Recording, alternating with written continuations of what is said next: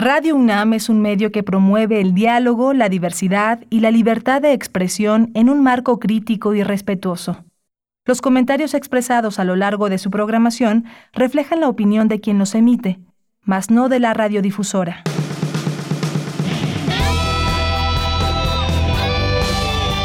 Prisma RU. Relatamos al mundo.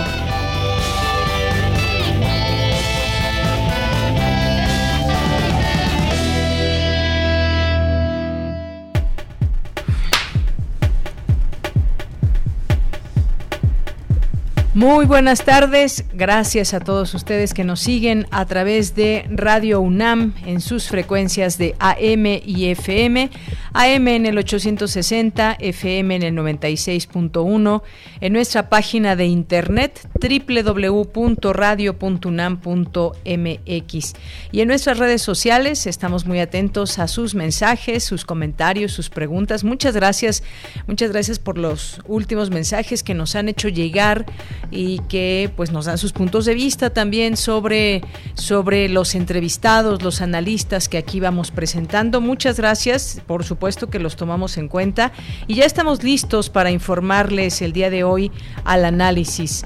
Los temas de hoy pues tocaremos eh, pues este asunto del Instituto Nacional Electoral. El consejero presidente de este instituto, Lorenzo Córdoba, pues ya aseguró que a partir del 4 de abril deben dejar de transmitirse íntegras las conferencias matutinas del presidente López Obrador. Hay reacciones y Morena, a través de su líder Mario Delgado, advierte que se censura al presidente de la República y que aumentarán con esto las noticias falsas, que prevalecerá la desinformación, por lo que pues ya presentarán una denuncia ante el Tribunal Electoral del Poder Judicial de la Federación. Es un acto de censura. ¿Ustedes qué opinan? Háganoslo saber a través de nuestras redes sociales, arroba PrismaRU en Twitter y PrismaRU en Facebook. Vamos a platicar también sobre, sobre las vacunas, quién puede y debe vacunarse y quiénes se advierte que no deberían de hacerlo, los alérgicos, personas que recientemente han tenido eh, la enfermedad COVID-19. Vamos a hablar de este tema, no se lo pierdan, estará aquí con nosotros vía telefónica el doctor Ahora les digo quién eh, estará con nosotros, el doctor Mauricio Comas García, que es doctor en química por la Universidad de California en Los Ángeles y académico, investigador de la Facultad de Ciencias de la Universidad Autónoma de San Luis Potosí. Y bueno, también vamos a platicar sobre el 35 aniversario del Centro de Investigaciones Interdisciplinarias en Ciencias y Humanidades, el CEICH Así que pues no se pierdan eh, esta, esta entrevista también porque hay muchas actividades que se realizan desde este centro que tienen que ver con analizar también nuestra realidad. Es un centro interdisciplinario también. Vamos a hablar con su director porque pues queremos además de felicitarlo seguir conociendo eh, las actividades que se hacen desde el centro de investigaciones. Así que también les presentaremos esta información y ya estamos de regreso en este martes, hoy martes 19 de enero de 2021. Gracias por el día de ayer a mi compañera Berenice Camacho, que estuvo ayer en estos micrófonos apoyándonos con todo su profesionalismo, eh, con todo su talento. Gracias, Bere. Y gracias al equipo también que respalda esta transmisión allá en cabina. Saludo con mucho gusto en la producción a Rodrigo Aguilar, a Denis Licea en la asistencia, a Socorro Montes en en, los controles técnicos. Aquí en el micrófono les saluda Deyanira Morán. Gracias por estar aquí con nosotros y comenzamos desde aquí. Relatamos al mundo. Relatamos al mundo. Relatamos al mundo.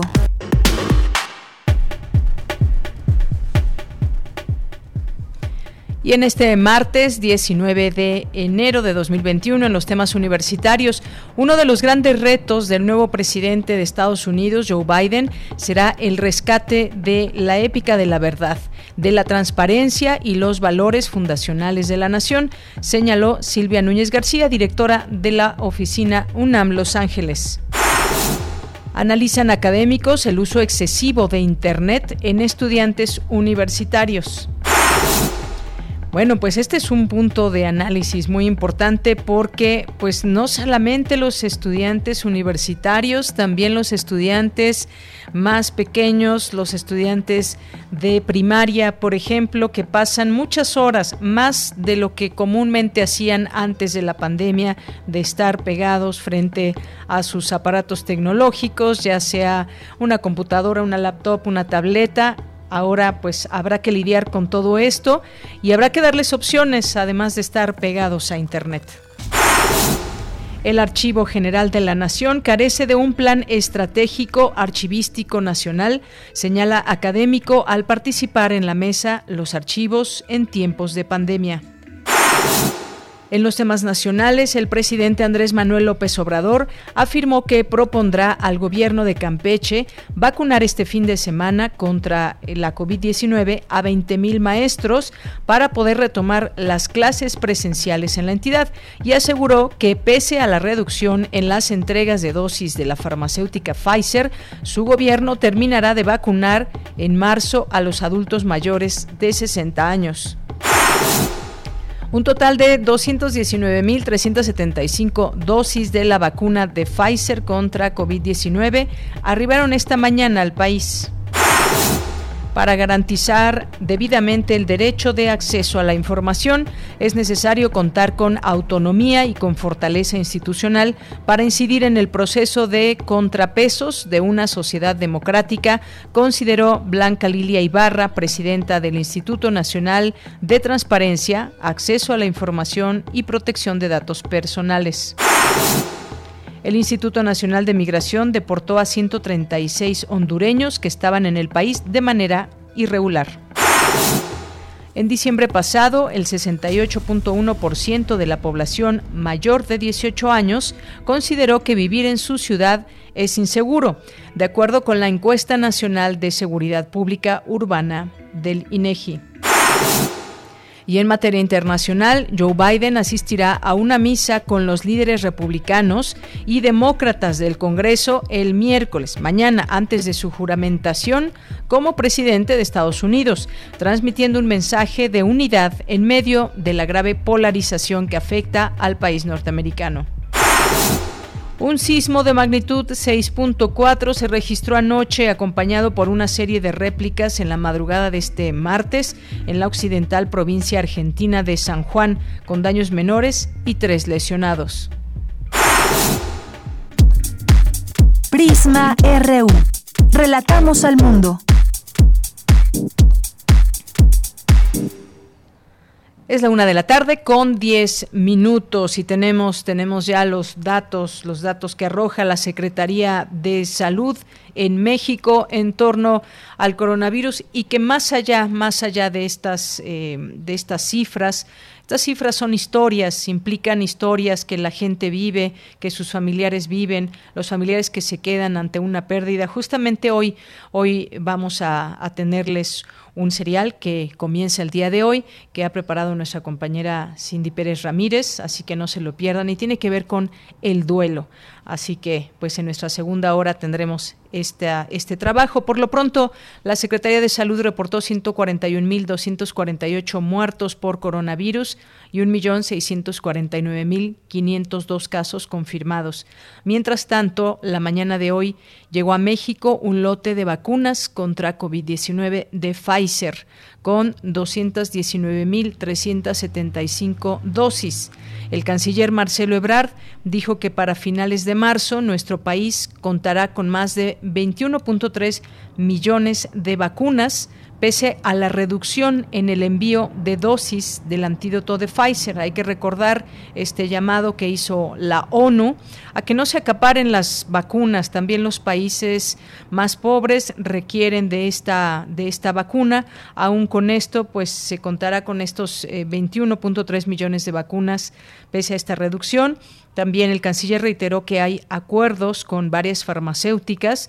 Por su parte, el presidente Andrés Manuel López Obrador dijo que se mantiene la meta de vacunación a adultos mayores pese al retraso de vacunas y llamó a la población a seguir portándose con responsabilidad en estos meses que faltan para que los adultos mayores sean vacunados. Y bueno, cuando se habla de esa responsabilidad en estos meses, pues seguimos viendo fiestas no solamente en distintas alcaldías en la Ciudad de México, en estados como Quintana Roo, como Guerrero, que se llevan a cabo eh, pues fiestas incluso pues a la sombra o a la luz de las de las autoridades donde hay pues decenas, en ocasiones cientos de personas que se reúnen en estos eh, llamados que se hacen, sobre todo entre los jóvenes. Y bueno, pues eh, también, por otra parte, el Servicio Federal para la Supervisión de la Protección de los Derechos del Consumidor y el Bienestar Humano de Rusia informó este martes que su segunda vacuna contra la COVID-19 tiene una efectividad del 100% según resultados de ensayos clínicos. Pues seguiremos en estos temas y analizando lo que dicen las autoridades. Campus RU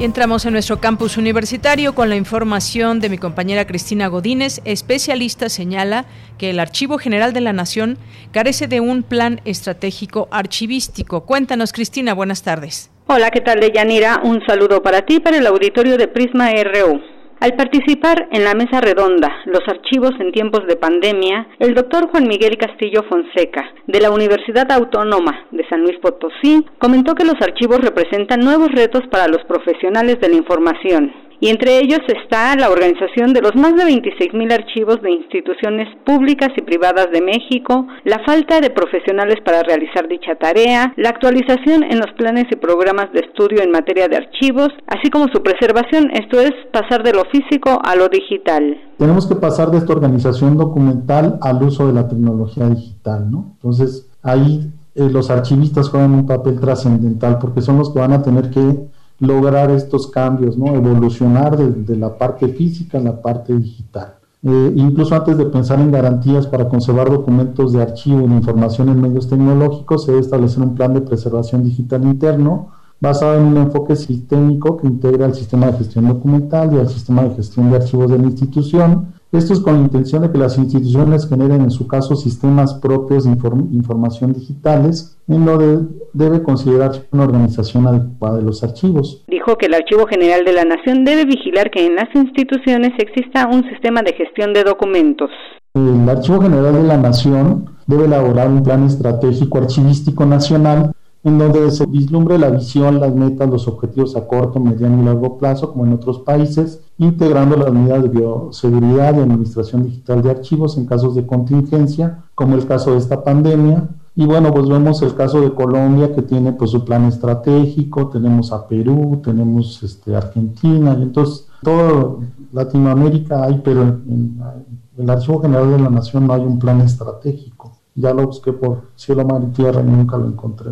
Bueno, y la misma ley de archivos, pues hace falta clarificar conceptos, ¿verdad? Como conservación y preservación, para no generar la confusión. Por último, el doctor Castillo Fonseca expresó que en el país falta liderazgo y visión archivística nacional. Deyanira, este es mi reporte. Buenas tardes. Gracias, Cristina. Muy buenas tardes. Nos vamos ahora con mi compañera Virginia Sánchez. La pandemia, la migración y la épica de la verdad entre los grandes retos del nuevo presidente de Estados Unidos. ¿Qué tal, Vicky? Muy buenas tardes. Hola, ¿qué tal, de ella? Te saludo con muchísimo gusto a ti y al auditorio de Pisma RU. Así, entre los grandes retos que enfrentará el nuevo presidente de Estados Unidos, pues será el combate a la pandemia, por ejemplo, alcanzar su plan anunciado de lograr 100 millones de estadounidenses vacunados durante los primeros 100 días, estos temas migratorios eh, y el reto de rescatar uno de los grandes, eh, pues estas cuestiones que se han visto en el contexto de Estados Unidos, que es la ética de la verdad. Así lo señaló Silvia Núñez García, directora de la oficina UNAM Los Ángeles, durante la conferencia de prensa Los retos de la presidencia de Joe Biden. Escuchémosla uno de los grandes retos que me parece de lo más importante a subrayar no es una cuestión de índole económica o política, sino el tema del rescate de la ética, de la verdad, de la transparencia y de los valores fundacionales de la sociedad estadounidense, cuando vemos que el problema de la desconfianza ha crecido también en los Estados Unidos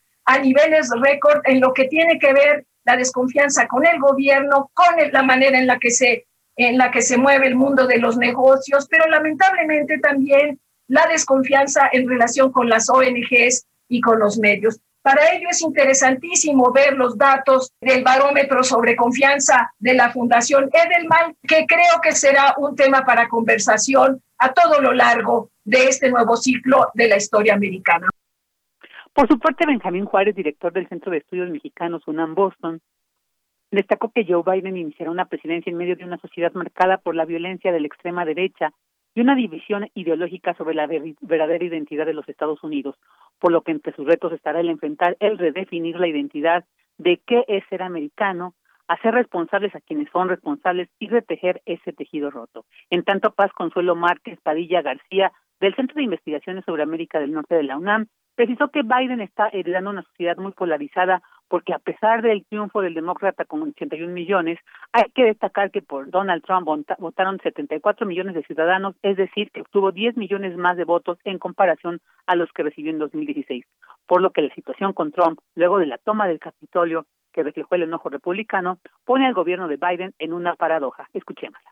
Si Estados Unidos, si castigan a Trump, como trataron con el, eh, la enmienda 25 o ahorita con el impeachment, que puede pasar al Senado en poco tiempo, pueden levantar más el odio de las bases republicanos. Pero por otro lado, si no lo hacen, lo que puede suceder es que Trump se va a pasar estos cuatro años haciendo su campaña y destruyendo y obstaculizando el gobierno de Biden. No la tiene fácil el gobierno de Biden. Él quiere hablar ya de otros temas, de esperanza, de sanación física con las vacunas, que es lo que urge, de que la economía vuelva a estar bien, todos estos temas. Y si se siguen enredados con Trump, pues las posibilidades no son muy esperanzadoras.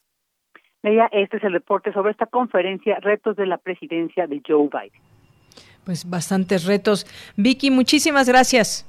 Gracias a ti, Bella. Un abrazo y hasta mañana. Hasta mañana, un abrazo. Pues allí algunos de estos, de estos retos, sobre todo los que están ligados a la pandemia, que hay mucho que hacer como en cualquier otro país, desde los Estados Unidos, eh, con el cambio de presidente, pues habrá eh, este posible viraje que se estará viendo exactamente de qué se trata, un sistema de salud también que está resultando muy caro para los estadounidenses. El tema de la migración habrá un giro notable, un giro notorio en la política de migración de Joe Biden. Esa es también una, una gran pregunta en todo esto. Y el tema de la verdad, el tema de la verdad también sabemos que con, con Donald Trump pues se dieron distintas eh, informaciones erróneas desde la propia presidencia de los Estados Unidos. Continuamos. Porque tu opinión es importante, síguenos en nuestras redes sociales, en Facebook como Prisma RU y en Twitter como arroba PrismaRU. Bien, continuamos. Es la una de la tarde con 21 minutos y hay algunas advertencias que hace la Secretaría de Salud aquí en México de no aplicar la vacuna eh, contra COVID-19 a algunas personas, sobre todo los hiperalérgicos y algunas otras cuestiones que señalan señala la propia Secretaría. Así que hablemos de este tema, dado que hay ya una preparación para eh, la vacunación en la sociedad mexicana y pues es importante tener en cuenta estos datos. Ya está en la línea telefónica el doctor Mauricio Comas García, que es doctor en química por la Universidad de California en Los Ángeles y académico investigador de la Facultad de Ciencias de la Universidad Autónoma de San Luis Potosí en el Centro de Investigación en Biomédica y Salud. Doctor, es un gusto saludarle de nuevo. Muy buenas tardes. Un gusto, un gusto saludarte. Buenas tardes. Buenas tardes. Pues gracias. Eh, tenemos entendido que no se debe aplicar a personas la, vacuna que recientemente tuvieron la enfermedad y aún no se, no se recuperan. Tampoco a quienes tengan antecedentes de alergia grave, por ejemplo, es lo que ha señalado la Secretaría de Salud en un documento con información para el personal encargado de recibirla. Eh, y hay varias preguntas eh, en todo esto, eh, por ejemplo, si fue asintomático o incluso alguien llega a la vacuna sin saber que tiene la enfermedad activa, qué es lo que puede pasar.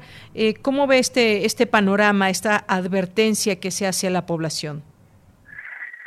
Bueno, es una medida de precaución para evitar efectos secundarios este, adversos que puedan llevar a que una persona sea hospitalizada por el uso de la vacuna. Eso por un lado. Otro también es una forma de aumentar la eficacia, es decir, normalmente eh, una persona que está sufriendo un, este, proceso infeccioso, eh, ya sea cualquier gripa o algo similar, no debe de vacunarse porque normalmente las vacunas no funcionan bien cuando una persona está en un periodo infeccioso, ¿sí? Entonces, eh, de ahí que viene que aun, una persona asintomática, pues probablemente no sea la mejor idea de que se vacune. Aquí el, el problema, y yo creo que es la, este, se me fue ahorita la, la palabra, la este, contradicción del gobierno es que por un lado dicen no hay que hacer, no, no se necesitan hacer eh, pruebas eh, masivas para encontrar a los portadores asintomáticos y por el otro no dice, bueno, si alguien está infectado y no tiene síntomas, pues no lo debemos de vacunar. Entonces, pues hay una contradicción desde el punto de vista de salud pública, pues eh, complicada, porque ¿cómo sabemos si al que vamos a vacunar es asintomático si no están recomendando hacerles pruebas? Pues no se puede. Eso por un lado, ¿no? Para la efectividad. Y el otro, pues, acaba de haber, en, en acaba de reportar el gobierno de Noruega, que hubieron, eh, se vacunaron más de 400 mil personas y murieron alrededor de 26 o 20 eh, personas. Todas ellas eran adultos muy mayores, arriba de los 70 años, que estaban en casas de asistencia y que, con, y que ya tenían una gran cantidad de enfermedades propias de una persona, de un adulto de esa edad y entonces lo que está reportando el gobierno de, Noruega es que si una persona es de edad avanzada y tiene una serie, una serie de complicaciones médicas, pues tampoco se le vacune porque los eh, efectos secundarios pudieran ser agravados por estas graves complicaciones. Aquí lo que no ellos dijeron es exactamente qué complicaciones tuvieron estos adultos mayores bastante enfermos que fallecieron. Así es, este caso que se conoció en Noruega, que pues se presentaron más de 20 muertes tras esta vacuna en mayores de 80 años, que es un elemento importante también que, eh, que destacar. Eh, doctor, también eh, se identifica una, una sustancia en la vacuna que provoca alguna reacción alérgica severa, que es conocida como el polietilenglicol, que pues el documento ratifica de la Secretaría de Salud que el producto desarrollado por esta alianza Pfizer BioNTech, BioNTech, Biotech, eh, comprende dos dosis, por lo que es muy importante no dejar pasar la fecha de la cita para la segunda aplicación. Eh, esto se ha dicho desde un inicio, son dos dosis, pero ¿qué pasa si eh, por alguna razón alguien solamente se aplica una dosis? ¿Le dará menos efectividad o cómo, cómo se daría este proceso? Bueno, en cuanto al polietilenglicol, pues sí, esta, esta vacuna contiene polietilenglicol y hay personas que son alérgicas a, a este compuesto químico sin saberlo, porque en la vida diaria no estamos expuestos al polietilenglicol los laboratorios lo utilizamos, pero no en la vida diaria. Entonces, pues bueno, tampoco podemos adivinar quién es alérgico al polietilenglicol, de ahí que, por, que las personas que presenten alergias severas, que tengan que cargar su epipeno, que sepan que no pueden comer mariscos o nueces porque entran en problemas anafilácticos, pues entonces no deberían de ponerse esta vacuna. Y por el otro lado, este, lo que tú me preguntas es muy importante. El, el esquema de vacunación de esta eh, vacuna en particular, así como eh, la de eh, este la rusa o incluso la de AstraZeneca, requieren múltiples vacunaciones o, dosis. Y esto es porque una sola dosis no es suficiente para generar la, la respuesta inmune que va a proteger a la persona del virus. Y entonces, el no vacunar a la misma persona dos veces implica, uno, desde el punto de vista de, eh, monetario, un desperdicio de dinero.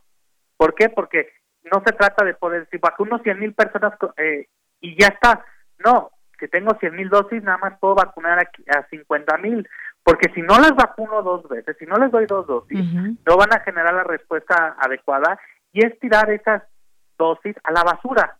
Mejor agarren que las tiren a la basura si no quieren vacunar a alguien con darle las dos dosis, porque no se va a generar una respuesta inmune y estamos desperdiciando eh, las, las pocas dosis a las cuales tenemos acceso. Entonces, eso es extremadamente importante. El personal que se vacune con, eh, con la de Pfizer tiene que exigir que se le den las dos dosis. Eh, lo ideal es dos semanas aparte, parece que no se va a lograr esto y que van a tardar más, pero lo tienen que exigir, porque si no lo exigen, no se va a generar una respuesta inmune correcta y no van a protegerse, no, no van a estar protegidos en unos cuantos meses. Bien, ¿cuánto es eh, el espacio entre una y segunda dosis?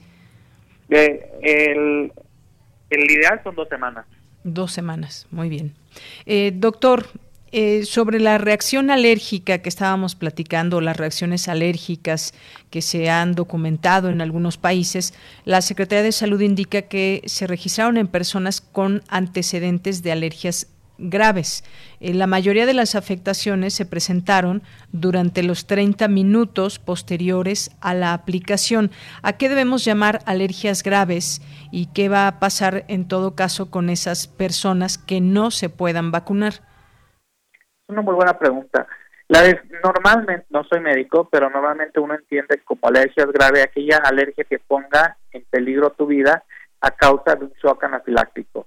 Eh, estas personas normalmente ya lo saben que tienen estas alergias y cargan con plumas o con unas unas unas unas plumas de inyección que les inyecta un medicamento en caso de que entren en contacto con la sustancia que les causa alergia. ¿Qué es esto? Pues te cierra la garganta, dejas de respirar y entras en un shock anafiláctico. Entonces, estas personas ya lo saben. Es improbable que una persona que tenga una alergia severa y sea mayor de edad no lo sepa porque no puede comer ya sea huevo o no puede comer nueces o no puede comer mariscos o sabe que hay una gran cantidad de medicamentos a los cuales no se les pueden aplicar. Entonces, esto es, esto es importante y ellos, ¿qué lo, ¿cómo los vamos a proteger? Pues con la inmunidad de rebaño. Es decir, todos y todos, la gran mayoría de los mexicanos, el 70% de los mexicanos nos podemos vacunar de forma correcta, podremos proteger a las personas que ya sea que por su edad, por las complicaciones médicas que tengan o por las alergias que presenten, pues no se puedan vacunar. Solamente la inmunidad de rebaño, es decir, el que todos los demás nos vacunemos, los podrá proteger. Bien, eh, doctor, también se habla de personas con transfusiones que no se debe aplicar a personas que recibieron una transfusión sanguínea o tratamiento con algún producto derivado de sangre compuesto por anticuerpos contra COVID-19 en los tres meses previos al día de la, de la inyección, de la aplicación, y en las personas con hipersensibilidad conocida a los componentes del inmunizante. Eh, eso también es importante señalarlo, el tema de las transfusiones. Bueno, yo tengo que ahí este, declarar ignorancia. Yo no he visto reportes de efectos adversos en contra de personas que han recibido estas transfusiones. Eh, no sé si eh, la idea, de la lógica que le encuentro es que si recibieron transfusiones con una con sangre que contiene anticuerpos contra el COVID, pues probablemente estén eh, tengan una anticuerpos neutralizantes y por lo tanto no es necesario que vayan a tener eh, una vacuna. Eh, pero bueno, eso hay que checarlo porque yo no, no he visto reportes médicos sobre efectos adversos de personas que tengan que hayan tenido transfusión sanguínea. Muy bien. Doctor, en este sentido, y, vuelvo a lo que le preguntaba un poco al inicio, que tiene que ver con que hay personas que están dando positivo y son asintomáticos. Sabemos que una buena parte o un porcentaje importante eh, de personas que están contagiadas no, no manifiestan ningún síntoma y en este sentido pues nos viene a la mente otra vez este tema de hacer pruebas y más pruebas. Ante esta situación, ¿qué, ¿cuál podría ser, digamos, una, una opción para que quien tiene el virus y está asintomático, pues no se haga, no se aplique la vacuna? Pues es que esto es, por esto decía que era una es una contradicción tremenda. El desde mi punto de vista como virólogo, el argumento del gobierno federal de no realizar este, test masivos para encontrar a los pacientes asintomáticos es realmente una diatrogenia. ¿Por qué? Porque una persona asintomática puede liberar una gran cantidad de virus, mucho más que una persona que tiene síntomas, sin siquiera saberlo y puede ser que hasta el 80% de las personas infectadas sean asintomáticas. ¿Sí? Entonces, eso es tremendo, ¿sí? Y tenemos que tener mucho cuidado porque ¿cómo los podemos detectar? Las pruebas de anticuerpos que están ahorita en el mercado, realmente hay unas que ya son de hisopados nasales, son buenas, bastante buenas, siempre y cuando la persona tenga síntomas.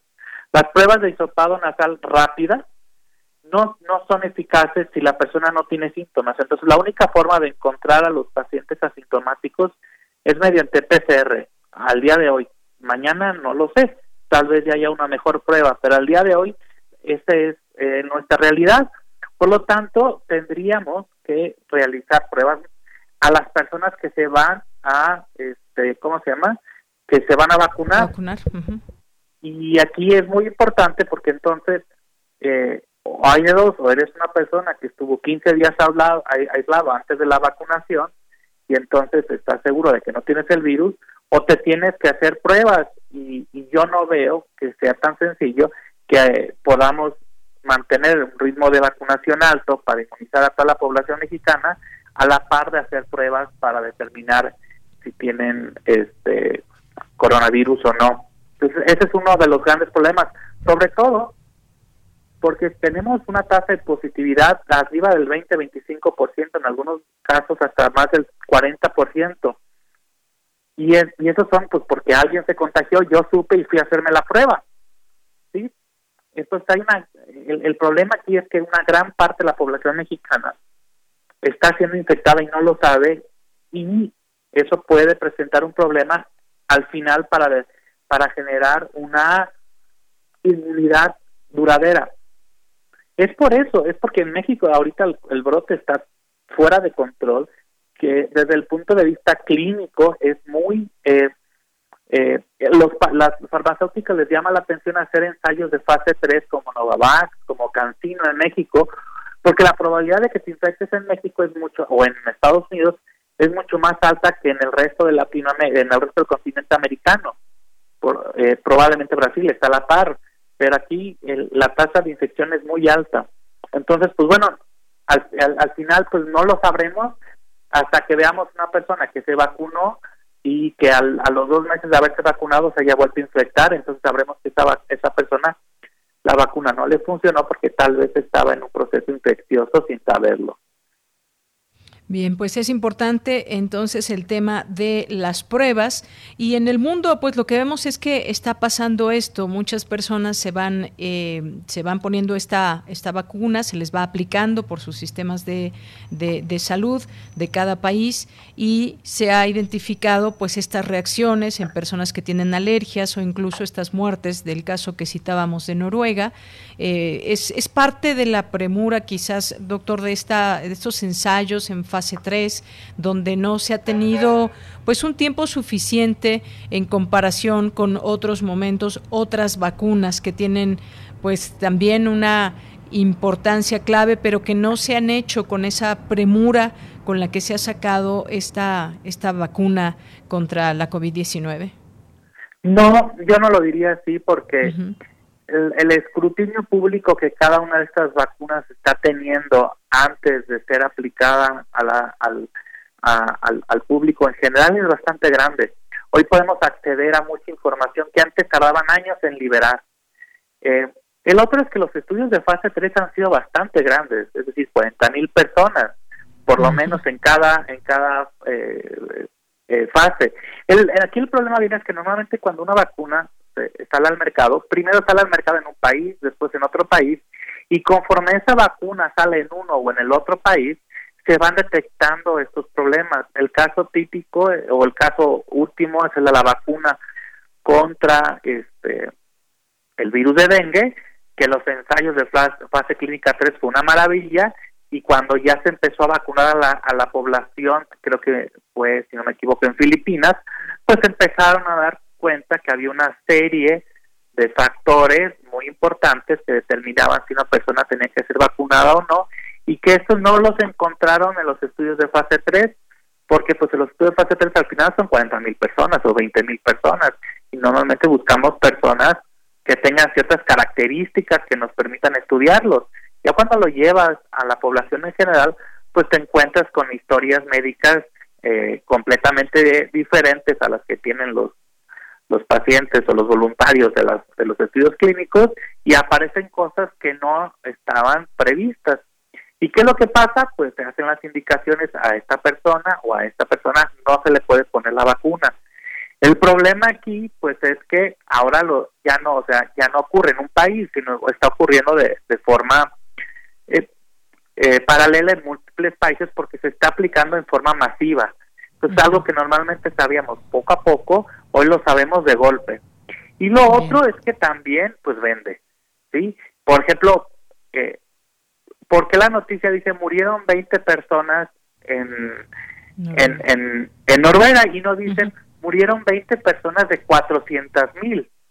Sí, sí, es un, murieron 20 personas y es muy triste, pero fueron de 400 mil, entonces sí hay que tener en cuenta de que si escuchamos que hay eh, reacciones adversas, pues sí, son reacciones adversas, pero ¿en cuántas personas?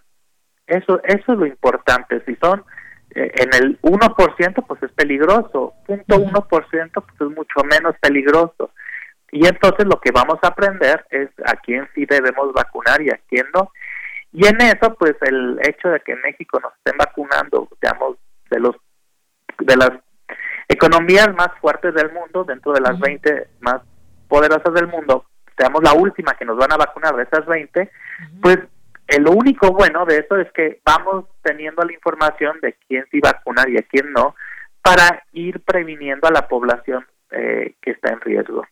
Bien, pues sí, el caso es que nadie, nadie quisiera morir, por supuesto, con una aplicación de, de, una vacuna. Están dos cosas ya para ir cerrando, doctor. Está el caso de los niños que no se, no se pueden vacunar, no hay, no se ha experimentado esta vacuna en niños menores a 16 años. Me parece que estaba viendo pruebas para, para personas, niños entre 12 y 16 años, pero no hay para niños menores de 12 años alguna algún experimento hasta el momento o alguna prueba más bien de, la vacuna.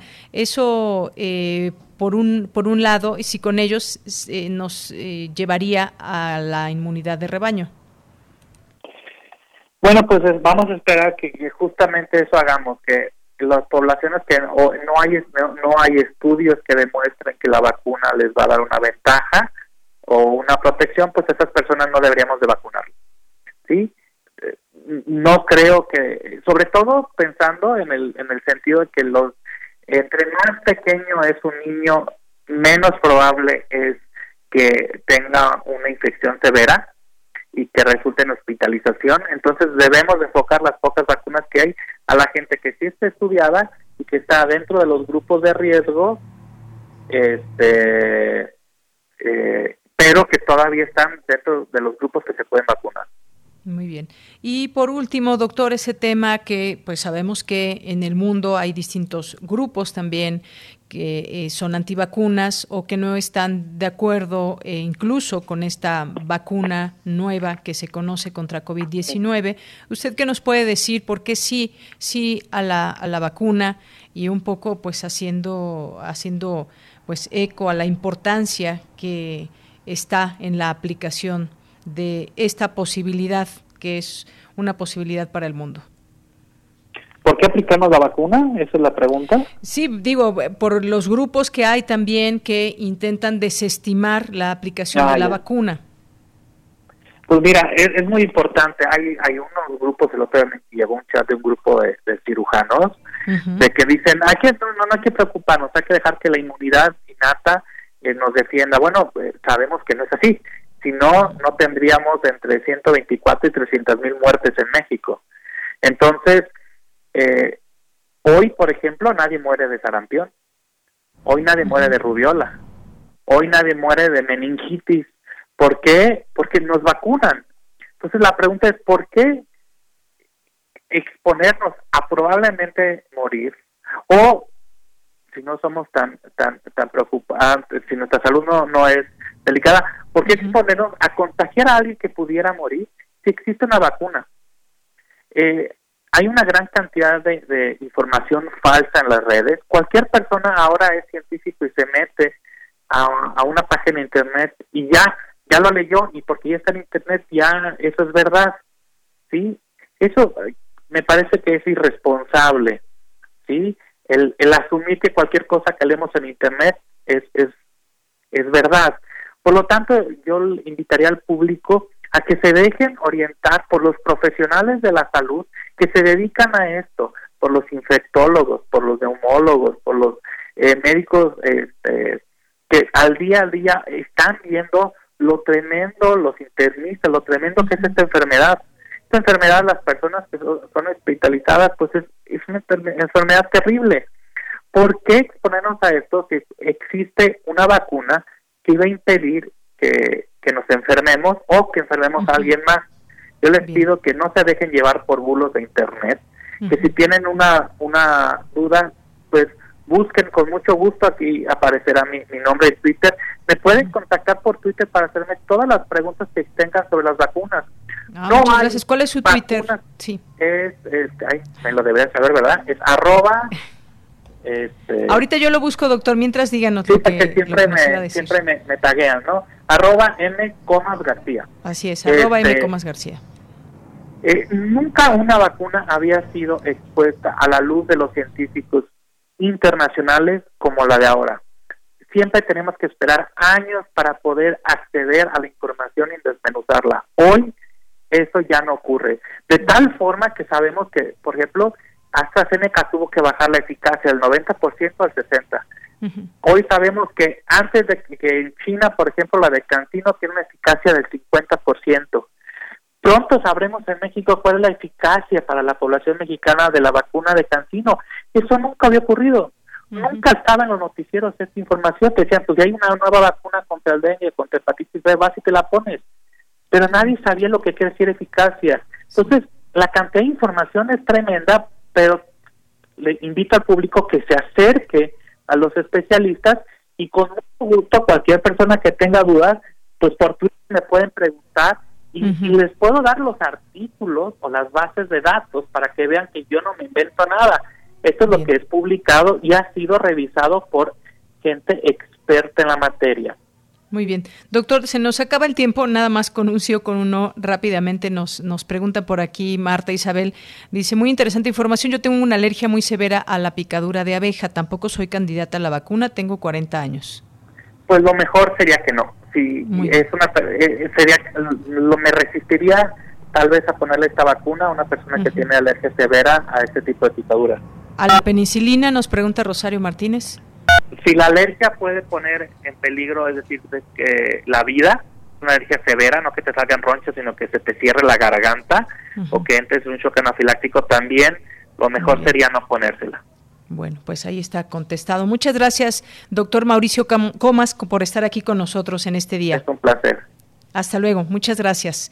Mauricio Comas García es doctor en química por la Universidad de California en Los Ángeles y académico investigador de la Facultad de Ciencias de la Universidad Autónoma de San Luis Potosí. Continuamos. Porque tu opinión es importante, síguenos en nuestras redes sociales, en Facebook como Prisma RU y en Twitter como arroba PrismaRU. Bien, continuamos. Ya está en la línea telefónica. Gracias por la espera.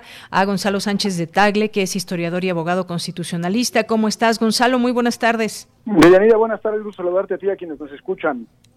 Pues muchas gracias por estar aquí con nosotros, Gonzalo. Pues el INE, vamos a platicar de este tema un tanto polémico, pero pues finalmente se da a conocer por parte del INE que a partir del 4 de abril deben dejar de transmitirse íntegras las conferencias matutinas del presidente Andrés Manuel López Obrador en medios de comunicación. Hay una reacción de Morena donde pues dice que se va al Tribunal Electoral. ¿Qué opinas de todo este tema?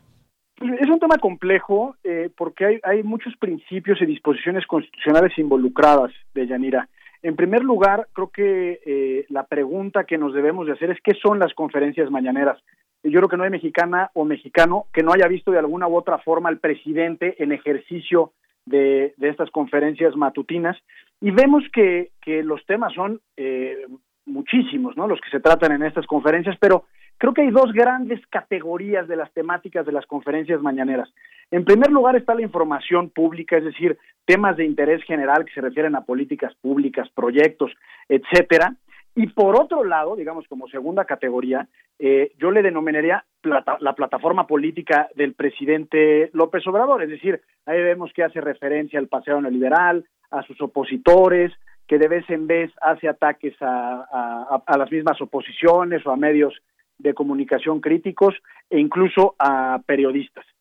Eh, eh, aún así, con estas dos categorías, el Tribunal Electoral del Poder Judicial de la Federación definió a las, a las conferencias mañaneras o matutinas como propaganda gubernamental. Es importante no ponerle un sesgo ni una valoración negativa o positiva a, este concepto de propaganda gubernamental. Está reconocido así por la Constitución.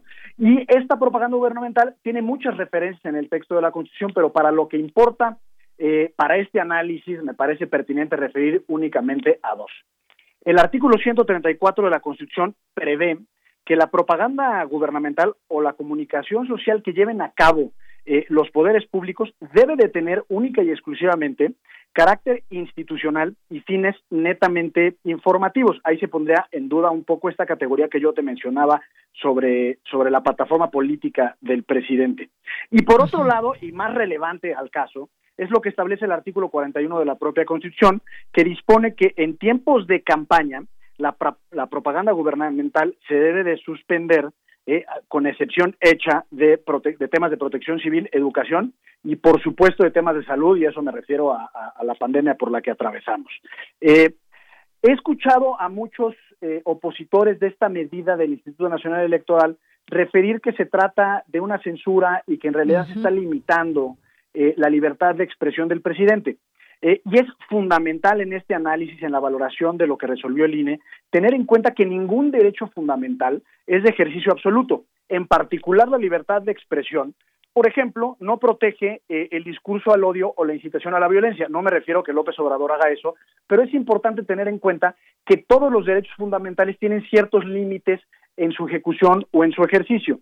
Ahora, eh, es muy importante también tener en cuenta que hay diferencias fundamentales por lo que refiere a nuestra libertad de expresión, por ejemplo, la tuya o la mía, en este espacio, en este momento, a la del presidente de la República. Y son cuatro diferencias fundamentales, Deyanir. En primer lugar, en su calidad de presidente de la República o servidor público, López Obrador tiene el deber, como cualquier otro funcionario, eh, de proteger, promover, garantizar y respetar los derechos fundamentales. Incluso en esa medida, el propio López Obrador puede eventualmente ser eh, responsable por los ataques que hace a medios de comunicación o a periodistas en el, en el transcurso de las propias eh, conferencias mañaneras.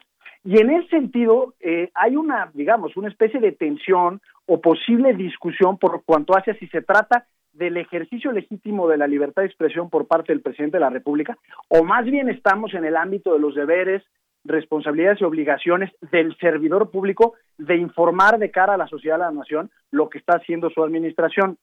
Y, como diferencia, y esta es la más importante y me da pie para hablar de la, de la resolución del INE, es que López Obrador como servidor público, a diferencia de todos los ciudadanos, tiene mayores limitaciones en el ejercicio de su, de su libertad de expresión. Y en el caso en concreto, se trata de los principios de neutralidad e imparcialidad en el contexto electoral, eh, y estos principios protegen precisamente la equidad en la contienda, es decir, López Obrador como presidente de la República, pero al igual que cualquier otro servidor público, no puede estarse involucrando en los procesos electorales, pronunciarse a favor o en contra de un candidato, un partido político, una plataforma electoral, porque precisamente vulnera ese principio de equidad en la contienda. Y entonces, ¿qué es lo que resolvió el INE? Eh, en realidad es una figura que se le denomina tutela inhibitoria y, lo que hace es eh, invitar eh, o exigirle, mejor dicho, al presidente de la República, pero para efectos prácticos a cualquier gobernador o titular de poder ejecutivo en el país, de no intervenir de manera desmedida en esta contienda, precisamente para preservar la equidad de la contienda de Yanira. y, ya termino esta intervención eh, haciendo una referencia muy breve a, lo que sucedió en el año 2006 en ese proceso electoral cuando el entonces presidente Vicente Fox de manera directa intervino eh, en, la contienda electoral en contra del propio López Obrador y a consecuencia de esa intervención que puso en peligro la equidad del proceso electoral es que en el, 2000, en el 2007 se reformó la Constitución para incorporar todas estas referencias a la Constitución que te he mencionado. Así es. Bueno, pues ahí está el tema, como decía, es un tema eh, polémico que divide. Finalmente, las mañaneras hasta hasta el día de hoy, pues se deberán eh, suspender en su eh, transmisión completa.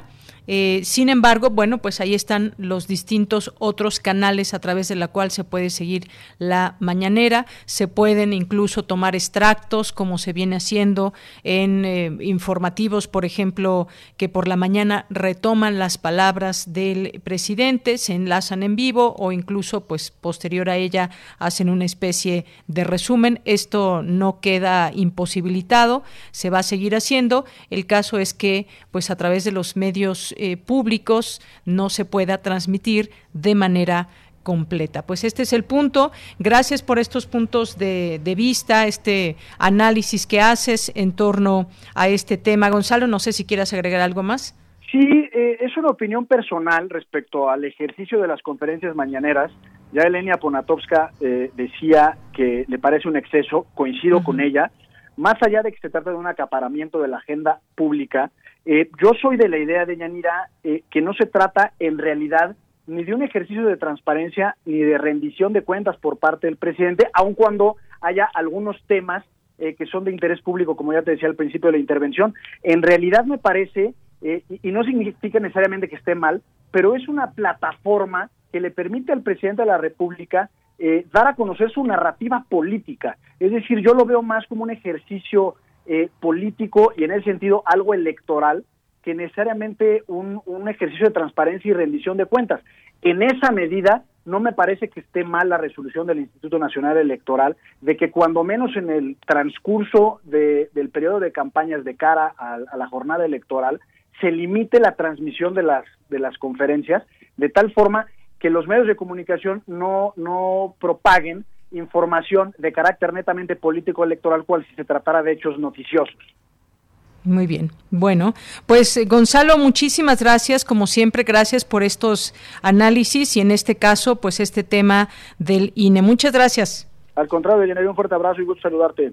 Igualmente, muy buenas tardes. Gracias a Gonzalo Sánchez de Tagle, que es historiador y abogado constitucionalista. Y por cierto, también quiero comentarles eh, en todo esto, pues también nos piden un espacio para hablar de, pues, de esta impugnación que hace que hacen ante el tribunal y mañana tendremos pues al, representante del INE que nos va a hablar de por qué, por qué eh, van a impugnar, cuáles son sus razones en torno a todo esto para que también tengamos ese punto de vista. Continuamos. Nacional RU.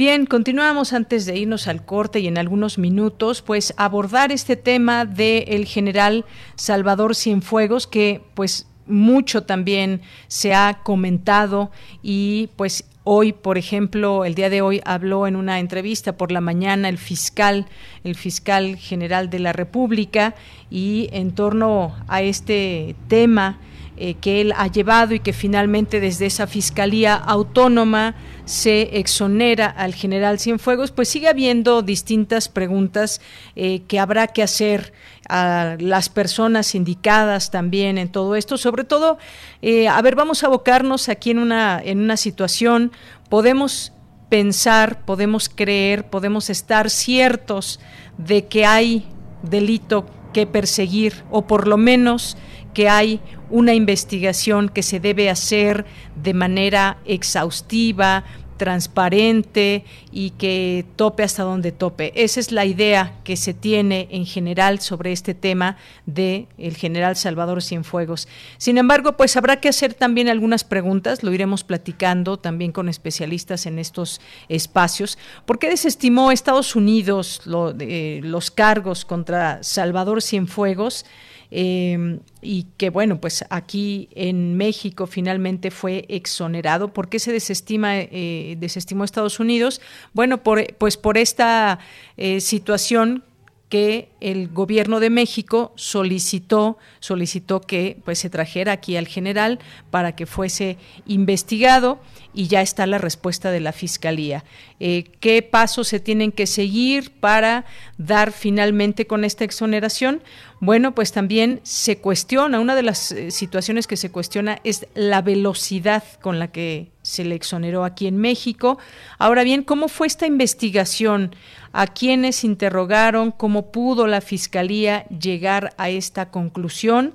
Muchos dicen hoy no fue una sorpresa, fue una exoneración express, express que duró alrededor de 70 días, fue una amenaza del ejército mexicano y que, pues bueno, incluso la periodista Anabel Hernández, que sigue muy de cerca todos estos temas, dice que pues hubo una llamada al presidente donde se le informó que estaba a punto de perder el control sobre el ejército mexicano y eso pues hizo que deviniera finalmente todo este tema en exoneración. Eh, hoy el fiscal hablaba de que no se puede dar una situación de exoneración así nada más, sino que se tienen que seguir ciertos pasos y temas legales y perseguir, en todo caso, si hay una denuncia, perseguir también o investigar a quienes se señale y así es como se trabaja desde, desde la Fiscalía. Vaya, defiende su trabajo el fiscal general de la República.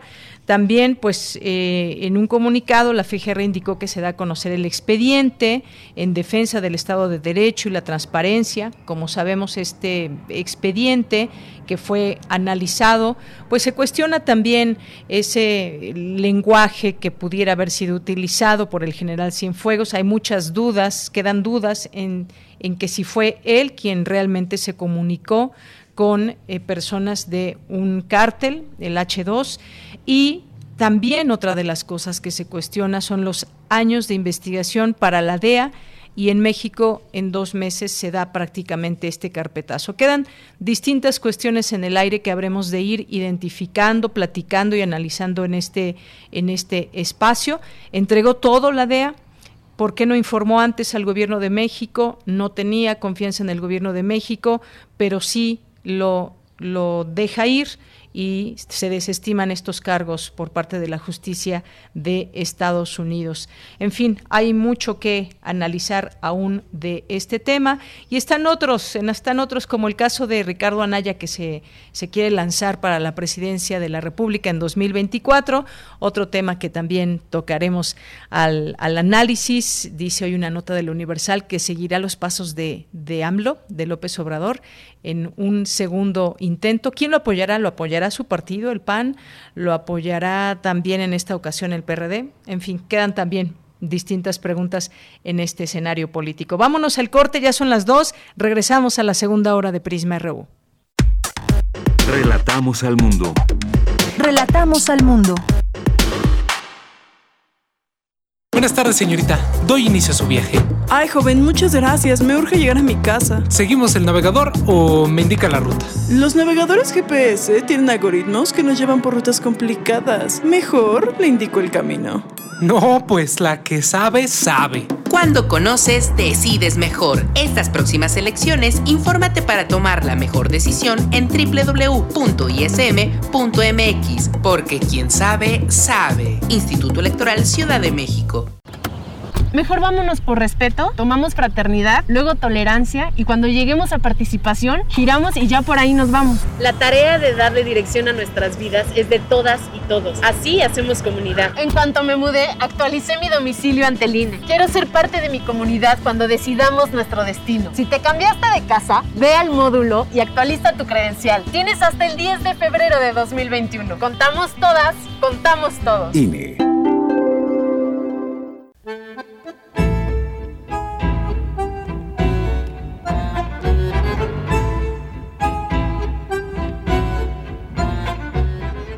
Tengo tu foto, no para acordarme de ti cuando la miro, sino para mirarla cuando me acuerdo de ti.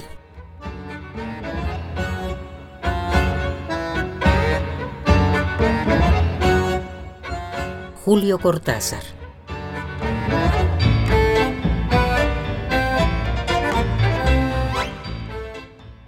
Radio UNAM Experiencia Sonora. Morena nos prometió que iba a barrer de arriba hacia abajo y lo cumplió. Barrió con ahorros de México. Barrió con los medicamentos. Barrió con las estancias infantiles. Barrió con los apoyos para el campo. Barrió con el empleo. Barrió con los programas de apoyo a las mujeres. Barrió con todo. Morena es una desgracia para México. PRI, el Partido de México. La vacuna contra el COVID-19 ya está llegando a México y con ella la esperanza de un mejor futuro se levanta. Sin embargo, debes recordar que aún hay riesgo de contagio y debemos seguir cuidándonos. Quédate en casa. Si tienes que salir, usa cubrebocas. Mantén sana distancia. Lava tus manos constantemente y usa gel antibacterial. Si tienes síntomas, acude al centro de salud más cercano. Si te cuidas, cuidas a México. Tiempo cedido por Morena para el cuidado de la salud. Porque tu opinión es importante, síguenos en nuestras redes sociales, en Facebook como Prisma RU y en Twitter como arroba PrismaRU. Estamos de regreso, son las 2 de la tarde con cuatro minutos y pues efectivamente eh, hace rato el doctor Mauricio Comas nos decía que le podían hacer preguntas a través de su Twitter, ya les está respondiendo, eh, qué bueno que pues les resuelva ahí sus dudas como la de César Soto, que si con rinitis alérgica pueden o no vacunarse. Bueno, pues muchas gracias por la participación. Gracias a Ignacio Bazán Estrada, a Fabián, a Santiago Luis Enrique Castillo. Eh, también muchas gracias a eh, Marta Luz Cadena. Gracias por estar aquí con nosotros, presente en nuestras redes sociales, que son arroba PrismaRU en Twitter, PrismaRU en Facebook. Y pues ya en esta segunda hora también tendremos mucha información, así que quédese aquí con nosotros. Oscar Sánchez también aquí eh, mandando saludos. Miss también, así se llama en Twitter. Miss, excelente entrevista. Saludos al doctor Comas. El Zarco también, muchos saludos. Abril Alejandría, muchas gracias. A Gema Manjarres, también aquí presente que, eh, bueno, pues gracias aquí por los comentarios también. Eh, Rosario Martínez, que nos preguntaba justamente sobre este tema de la alergia a la penicilina y pues bueno, depende exactamente cómo sea esta reacción que tiene cada persona que es alérgica a la penicilina. Eh, también Nancy P. aquí nos acompaña. Eh, García, que dice aquí, dice aquí, Cuitlaga García, perdón, eh, nos dice, la censura es cuando desde el púlpito presidencial se descalifica sin recato a quienes disienten del régimen, a veces hasta, la, hasta con infamias, algo que al presidente le encanta hacer.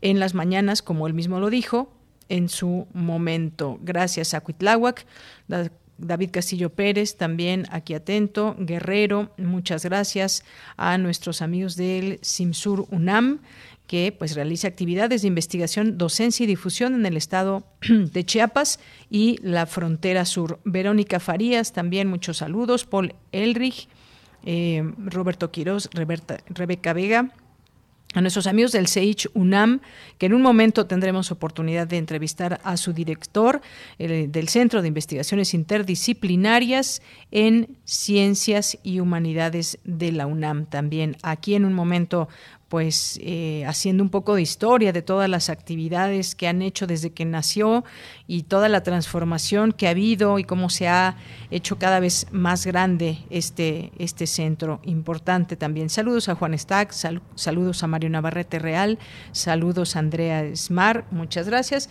Y aquí seguimos, seguimos con ustedes. Eh, muy de cerca todo lo que nos escriben. Los poetas errantes también estarán en un momento más con nosotros, no se los pierdan.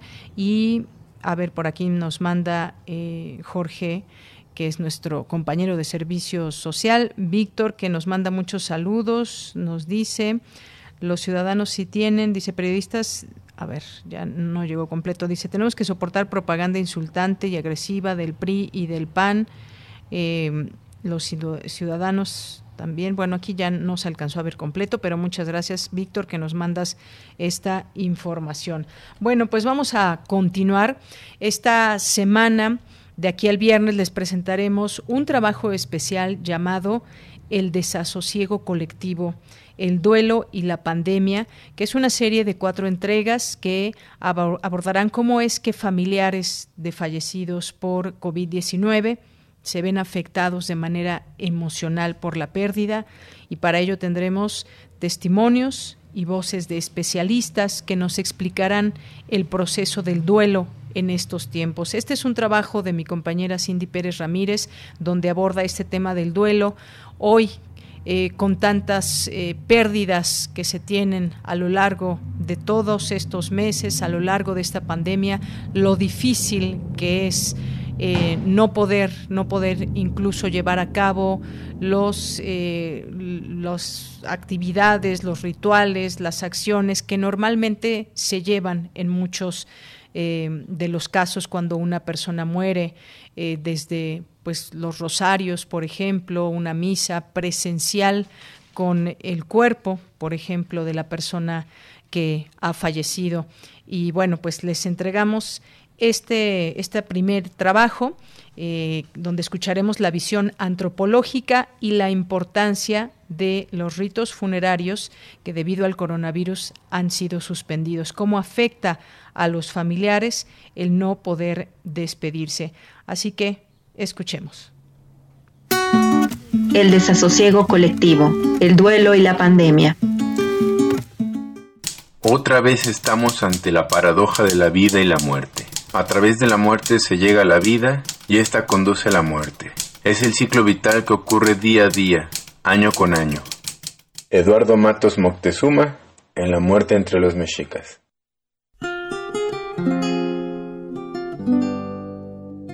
Todos los días, el COVID-19 nos recuerda que sigue aquí. Su impacto no solo se manifiesta en el recuento de las muertes que cobra, sino también en los deudos que deja, esta historia se repite en todos los que han y hemos perdido a un ser querido a raíz de esta enfermedad. No existen despedidas, no hay besos, abrazos, flores y cantos. Mi nombre es Jenny y mi familiar fallecido es mi tío. Él falleció el 31 de diciembre a las 7 de la noche. Ahorita la impotencia que, que, tenía ese día de que vea a mis primos sufrir y no poderlos darle un abrazo de consuelo, eso es es muy desgastante, es muy triste la situación que vivimos. ¿Qué representa para nosotros afrontar el duelo en momentos de pandemia?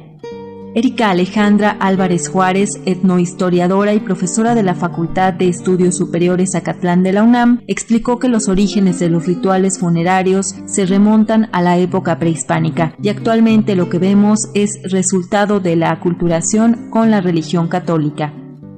Vemos ahora los funerales actuales, que son, se reza en el rosario, digamos, católico, pero está presente la veladora, los, los cirios en los cuatro rumbos cardinales, una reminiscencia prehispánica. Es muy importante porque, bueno, citaré a un antropólogo que estudió los rituales en el mundo, que es Víctor Turner, eh, y él menciona que el ritual es una acción reparadora, poner el féretro, hacer la ofrenda, esta ofrenda me refiero a las flores, a las velas, está el incienso que, que ponemos, todos estos son símbolos rituales que permiten encauzar, dice Víctor Turnes, las distintas emociones que podemos sentir y tener respecto a este ritual que él también comenta, pues son ritos de paso, es decir, pasamos de la vida a la muerte, pero también tienen una función social en tanto que relacionan a la familia con la sociedad, es decir, es muy común ver en México cómo se hacen ciertas colectas para poder eh, dar cierto dinero a, los deudos, se lleva flores.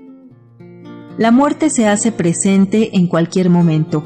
De ahí que las prácticas funerarias cobren sentido en nuestra sociedad porque dan vida a los que se quedan. La aparición del COVID-19 y las limitaciones para realizar funerales trastoca la identidad, espiritualidad y la función catártica individual y colectiva la ceremonia de, funerales es muy importante porque representa una catarsis, encausa distintas emociones, comprendes este paso de vida a muerte y a la vez hay una relación social entre el, deudo o la familia con la sociedad en sí misma en términos de Durkheim hay una relación de solidaridad. Al hacerlo colectivamente se aminoriza y se empieza a comprender, entender la, la muerte como la entendemos, se ha construido y se construye nuestra identidad o conforma nuestra identidad como mexicanos, mirar la muerte, honrar la muerte. Podemos ver en funerales que hay mucha música, ¿no? Puede estar acompañado a partir de un mariachi o de un conjunto musical es, eso es muy propio y que construye nuestra identidad. Asumir y transformar la realidad no es fácil si entendemos que el duelo irrumpe nuestra cotidianidad. Y aunque la ciencia ha tratado de prevenir y curar enfermedades para dar más tiempo al ser humano, estamos conformados de la dualidad vida-muerte. De acuerdo con la investigadora del Centro Regional de Investigaciones Multidisciplinarias de la UNAM, Herendira Serrano, los procesos de duelo en el contexto de la pandemia del COVID son traumáticos, congelados o ambiguos una persona que tiene una, o sea, que le da COVID, que es internada en un hospital y que está en una fase crítica, pues eh, no hay posibilidad de una despedida. O sea, el proceso es muy rápido y entonces eso dificulta el cierre. También hay personas que no acuden a hospitales, pero que se aíslan en casa y que fallecen. Y algunas que sí han transitado ¿no? a ritos virtuales, a ritos digitales, ¿no? que ayudados por medio de tecnologías digitales, pero también es, son formatos nuevos, son formatos que apenas estamos llegando a conocer. Más de 140.000 mexicanos han muerto a causa del COVID-19. Cerca del 40% de ellos eran sustento de su familia. Historias que hoy se unen por el desasosiego y el dolor que lleva la ausencia. Para Radio UNAM, Cindy Pérez Ramírez. Dos de la tarde con 14 minutos. No se pierdan las siguientes entregas que tienen que ver con este tema del el duelo y cómo, cómo lo asimilamos. Quienes hemos tenido ya a lo largo de esta pandemia alguna, alguna pérdida o algún eh, familiar enfermo, incluso que pues se debate entre la vida y la muerte. Continuamos ahora con Dulce García. Analizan académicos el uso excesivo de Internet en estudiantes universitarios. Adelante, Dulce, muy buenas tardes. Así es, Deyanira, muy buenas tardes. Así el auditorio de Prisma RU. Deyanira, en la actualidad el Internet es considerado como un medio para la transmisión del conocimiento. Sin embargo, Deyanira, antes de la pandemia, el principal uso que se le daba al Internet entre los universitarios era el del entretenimiento y de forma secundaria como una fuente de noticias y de información. Aunque claro, ahora ha aumentado ya el uso de este medio para la búsqueda de fuentes de investigación. Otro dato importante de Yanira es que la tecnología de mayor acceso entre adolescentes y adultos es el teléfono celular, que con la contingencia ambiental ya ha comenzado también a complementarse ahora, por ejemplo, con las tabletas. Y otro dato más es que las mujeres usan más el Internet para cuestiones sociales, mientras que los hombres varían su uso, pero se enfocan más en la interacción en los videojuegos. Estos y otros datos los brindó la doctora Adela Alba Leonel, académica del Departamento de Salud Pública de la Facultad de Medicina de la UNAM, durante el seminario permanente Adicción y Uso Excesivo de Internet en Estudiantes Universitarios. Ahí la académica señaló de Yanira que Además, debería destacarse más la ayuda que el Internet ha dado justo en esta contingencia para llevar a cabo unos mejores registros médicos más eficientes que dársele esta importancia al uso del entretenimiento. Vamos a escuchar a la académica. Podemos decir que los TIS han generado varios beneficios, principalmente en el área de la salud. Por ejemplo, podemos decir que estas TIC nos han ayudado a contar o a disponer de registros informáticos de los ingresos y egresos hospitalarios, de contar con un expediente clínico electrónico, de contar con sistemas de información geográfica, lo cual todos estos eh, sistemas nos permiten optimizar recursos sanitarios y lograr un mejor costo-beneficio. Asimismo, también nos permite procesar y analizar más rápido la información para que nosotros podamos tomar decisiones más oportunas. Y bueno, Deyanira, la académica destacó que este uso es más importante todavía que el del entretenimiento debido a que los sistemas de información tan ágiles que proporciona el Internet pueden ayudar a mejorar la calidad de vida de los pacientes. Escuchemos nuevamente por qué así como comprar medicamentos de una unidad médica en función de las comorbilidades o las tasas de morbilidad que tenga cada unidad médica. Asimismo, también que nosotros podamos tomar, decíamos, una mejor decisión y, de forma oportuna. Y bueno, a pesar de haber destacado este uso positivo de la Internet, de Yanira, la doctora Adela Alba Leonel Advirtió que el uso excesivo de Internet se refleja, por ejemplo, en el descanso y en la pérdida de la convivencia familiar. Dijo que también existen síndromes ya como el de la fatiga informativa. Este es cuando hay un boom informativo y ya no se puede incluso seleccionar de mejor forma la información. Añadió que de acuerdo con una encuesta realizada por la Facultad de Medicina, el 10% de los universitarios temen incluso que la vida sin Internet sea aburrida, vacía y sin alegría. Por ello recomendó prestar atención al uso que estamos dándole al Internet, sobre todo en esta contingencia. Es el reporte de Yanira. Bien, Dulce, pues muchas gracias. Efectivamente hay un uso positivo, pero todo en exceso puede devenir también en algunas situaciones adversas por el número de horas que se puede utilizar eh, Internet a través de algún dispositivo. Muchas gracias, Dulce. Gracias a ti, muy buenas tardes. Muy buenas tardes. Bien, nos vamos ahora a las breves internacionales con Ruth Salazar. Internacional RU.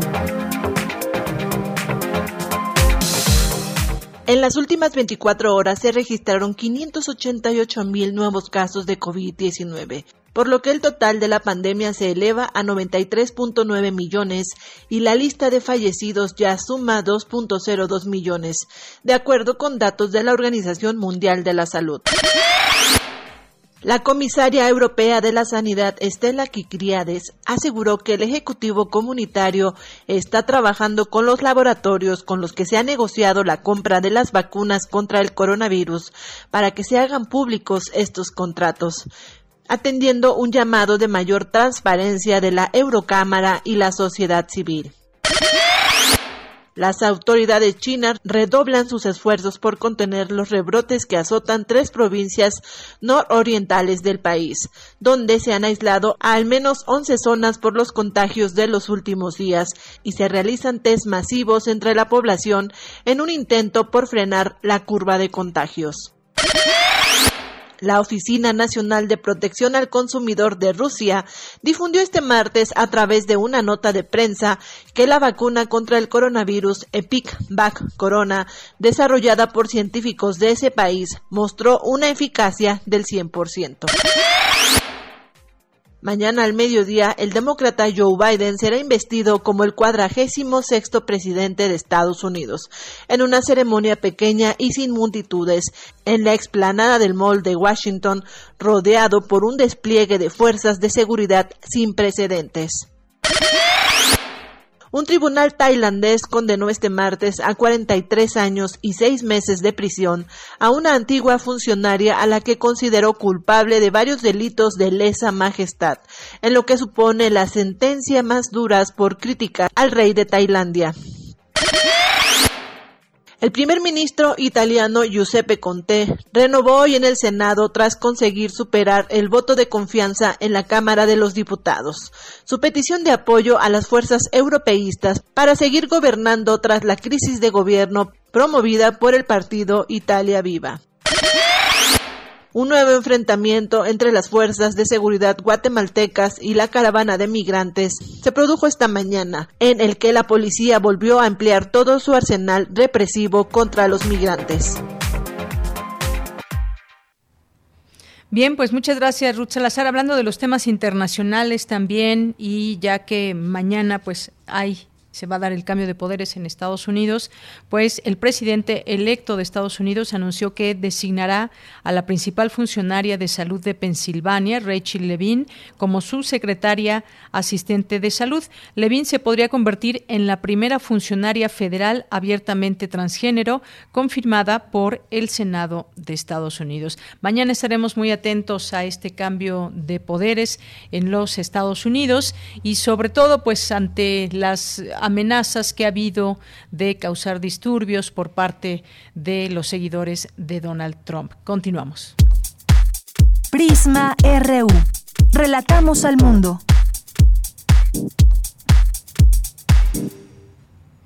Continuamos, son las 2 de la tarde con 22 minutos y vamos a platicar y felicitar, por supuesto, al Centro de Investigaciones Interdisciplinarias en Ciencias y Humanidades, el CEICH, porque es su 35 aniversario y ya nos acompaña el doctor Mauricio Sánchez Menchero, que es director del Centro de Investigaciones Interdisciplinarias en Ciencias y Humanidades. Doctor, bienvenido, muy buenas tardes.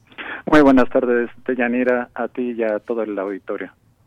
Pues muchas gracias por estar con nosotros y permitirnos, por supuesto, estar en este día importante porque, pues bueno, va a ser el día de mañana cuando se festejen estos 35 años del Centro de Investigaciones Interdisciplinarias. Pues cuéntenos un poco de esta, de esta historia, eh, de esta transformación del el centro, por favor.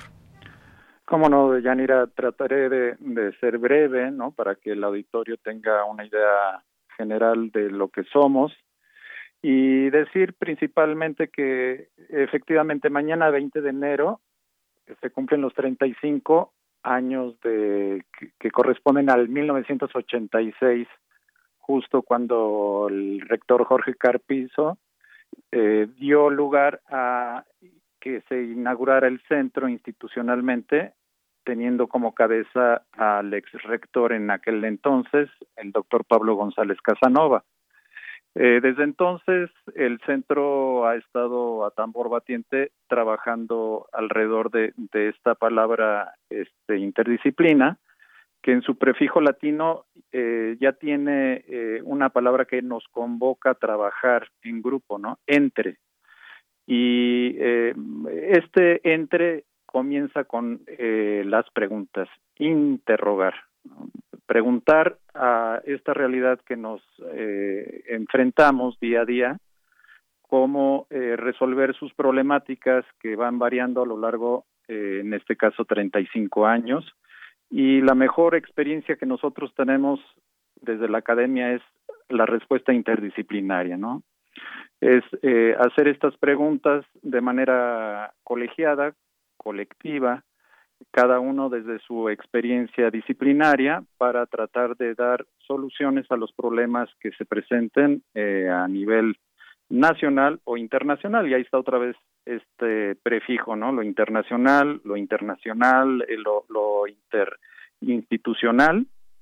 Y eh, pues ha sido en estos 35 años un tiempo de maduración donde ha eh, crecido desde luego el número de académicos, de técnicos académicos, eh, de proyectos de investigación. En la actualidad eh, somos una comunidad conformada por 44 investigadores y 19 técnicos que estamos organizados en 11 programas de investigación reunidos en tres áreas específicas y que eh, pues ha sido eh, en, en, algunas áreas en particular muy muy fuerte la presencia del SAGE ¿no? a la hora de reflexionar ante estas problemáticas. Claro, eso es muy importante, eh, doctor, porque usted bien lo decía, ha tenido una transformación enorme en aquel 1986, por lo que leo como parte de su historia. Inició con solo seis investigadores, hoy se puede hablar de 47 investigadores, pero sobre todo también eh, la naturaleza de sus proyectos, porque son espacios donde se abordan temas con toda la libertad, temas de coyuntura, que además tienen una influencia en nuestra vida social, económica, política y cultural del país. Y eso es muy importante desde, desde, esa, desde lo interdisciplinario eh, que ya usted comentaba. Y por eso es importante también eh, dar cuenta de todo eso que hace el, el CEICH y apostarle también, doctor, a las nuevas generaciones, a ese futuro que hoy están haciendo, se están formando jóvenes para eh, pues quienes son los que el día de mañana pues nos darán también todas estas posibilidades como hoy lo hacen muchos investigadores. Sí, efectivamente, de, Yanira. Eh, nuestra vinculación al, en el corazón de la UNAM es eh, permear con estas preguntas eh, formuladas de manera interdisciplinaria en las distintas eh, áreas eh, académicas de docencia en, escuelas, en facultades. Eh, de hecho, el SAGE tiene un pie principalmente en, trabajo social y también en el posgrado en estudios latinoamericanos. Pero también tenemos esta vinculación con los jóvenes, además de, de, estar participando en docencia y dirigiendo tesis, a partir de nuestras publicaciones, que toca un abanico muy importante de temas que son afines, que son próximos, y también hablar de, nuestras revistas. Eh, son el Mundo Nano, Interdisciplina, y próximamente una tercera que será Interciencia, y que pues busca eso mismo, ¿no? Reflexionar con los jóvenes en la coyuntura que, que estamos viviendo este, actualmente y no se diga con la pandemia del, del COVID, ¿no? Claro, doctor. Y no dejemos de lado también todas estas eh, publicaciones, la, la producción editorial que se genera desde el centro. Sí, sí. Eh, los, eh, la cantidad de, libros que, que publicamos este último año, por ejemplo, 2020, a pesar de la pandemia, tenemos un número que se acerca al uno y medio por mes y tanto impreso en papel como su versión electrónica con lo cual ha sido muy importante en estos tiempos de consulta. Tenemos los libros los más recientes en bodega porque no no hemos podido distribuirlos, pero electrónicamente sí consultados, ¿no? Esa es una una buena forma de enfrentar esta pandemia. Muy bien, doctor. Doctor, ¿cómo, cómo van a, a festejar estos primeros 35 años del centro? Sí, eh, mira, este primer semestre del año van a ser eh, básicamente conferencias, una por mes. Eh, empezaremos el día de mañana con la presencia del doctor Hugo Melgar Quiñones, que viene de McGill University, a hacer una ponencia sobre los retos actuales de la seguridad alimentaria, una visión global desde la interdisciplina. Aquí, desde luego, estará presente la, pandemia, ¿no? La, obesidad, que es esta comorbilidad que, que junto con el COVID está afectando, como una sindemia o suma de pandemias, es eh, una oportunidad para reflexionar desde la academia en, cuanto al, sistema alimentario, ¿no? También tendremos el, en el próximo mes de febrero una conferencia, pero ya desde las neurociencias, que va a impartir el doctor Jesús Ramírez y ahí también será importante reflexionar y, su vinculación con la cuestión del, del COVID y sus eh, efectos colaterales. Y, y finalmente para el 17 y 21 de mayo tendremos eh, la participación del SEICH en dos mesas en el tercer Congreso Latinoamericano de Investigación y Educación Superior Interdisciplinaria, reflexionando en torno a nuestra actividad, pero en su proyección hacia América Latina y otras partes del mundo.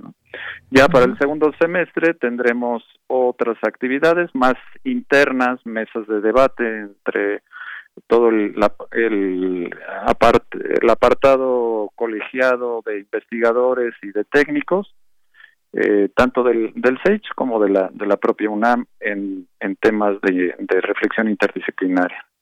Muy bien, bueno, pues ya en su momento también iremos recordando de estos eventos. Por lo pronto, doctor, muchas gracias. Ha sido un gusto platicar con usted y felicidades porque usted ha formado también, forma parte y pues todas las personas que le han antecedido, las personas que seguirán como parte de este Centro de Investigaciones Interdisciplinarias en Ciencias y Humanidades. Muchas gracias. Al contrario, muchas gracias, doña Nira. Hasta luego, muy buenas tardes. Gracias al director del SEICH, el doctor Mauricio Sánchez Menchero. Porque tu opinión es importante, síguenos en nuestras redes sociales, en Facebook como Prisma RU y en Twitter como arroba PrismaRU. Nos vamos ahora con Oda a la locura. Pablo Castro ya está en la línea telefónica y te saludo con mucho gusto ya entrando a esta sección de los poetas errantes. Pablo, ¿cómo estás? Hola, Deyanira. Muy bien, muchas gracias. Buenas tardes a ti y a todos nuestros radioescuchas que hoy nos acompañan. Gracias, Pablo. Pues cuéntanos qué vamos a escuchar a continuación. Claro, Deyanira. Mira, el día de hoy los poetas traemos una invitación a pensar diferente, a darle un giro a nuestro día y sobre todo darnos cuenta de las posibilidades que quizá nunca habíamos pensado. Y claro, siempre desde el lenguaje y la poesía, pero hoy traemos algo distinto en la música. Hoy tenemos un género que se llama dodecafónico y ¿Qué es esta palabra tan rara? Pues mira, son notas musicales que parece que están tocadas al azar, pero lo bonito es que cuando se escucha todo completo tiene otro significado. Y nosotros lo queremos enlazar como el funcionamiento de la vida, que muchas veces no entendemos lo que pasa, pero cuando completamos los cachitos de todo, creemos que todo cobra un nuevo sentido y hoy queremos compartirles esto. Muy bien, pues vamos a escucharlo y regresamos a despedirnos. Pensemos diferente. Claro, Deyanira. Adelante. Poeta soy, errando voy, buscando el sonido que dejó tu voz, mi corazón, alcanzando el tuyo es un destino decidido, escúchame. Poetas errantes. ¿Es la poesía un pretexto de la locura? ¿O es la locura un pretexto de la poesía? ¿O las dos son un pretexto de otra cosa? De otra cosa excesivamente justa y que no puede hablar.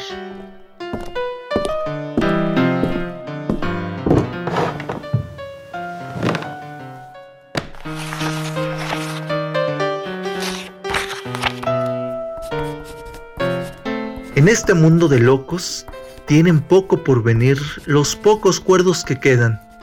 Ya no saben dónde ir. Me critican que estoy loco. Y yo les digo que sí. Puede ser que sea un loco, pero un loco muy feliz.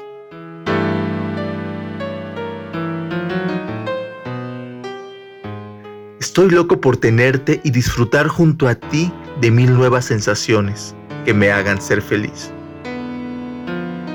Estoy loco por quedarme viendo cómo sale el sol a tu lado y disfrutando del silencio con tu amor. Estoy loco por vivir, siempre nuevas sensaciones disfrutando junto a ti de todas las emociones.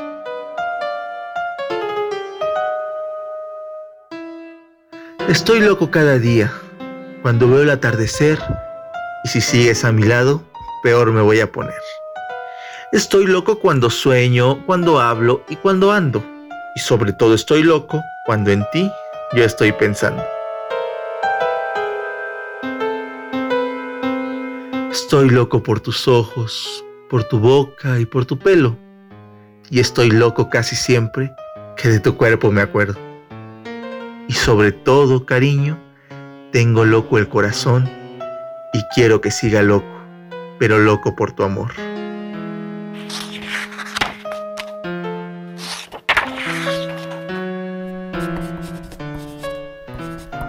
¿Qué es la vida sin un toque de locura? Solo el loco sabe encontrar la verdad. Él ve aburrimiento en la vida con cordura, pues solo con locura se encuentra libertad. Al vivir con cordura se llega a la rutina indeseable, pues solo haces las cosas que te dicta la razón. Dale un poco de locura a lo que diariamente haces y comenzarás a vivir tal y como lo dicta el corazón. Un loco sabe sacarle la chispa divina a la vida, exprimir el delicioso jugo que tiene el amor y hace de las pasiones la más deliciosa bebida y le encuentra a todo el mundo el más bello color. ¿De qué sirve sufrir a causa de los problemas varios? Si tienen solución, seguramente pronto se solucionarán. Y si no la tienen, de nada sirven los tormentos diarios, pues las preocupaciones tan solo te incomodarán. Mejor vive la vida como el más feliz de los locos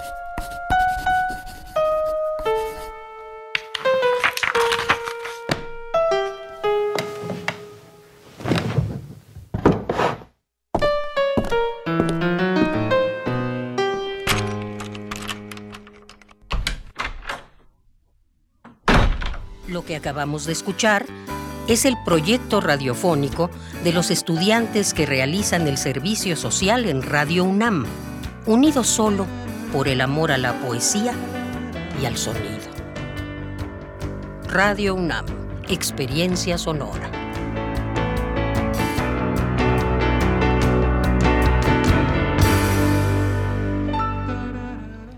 Pablo Castro, ¿qué es la vida sin un poco de locura?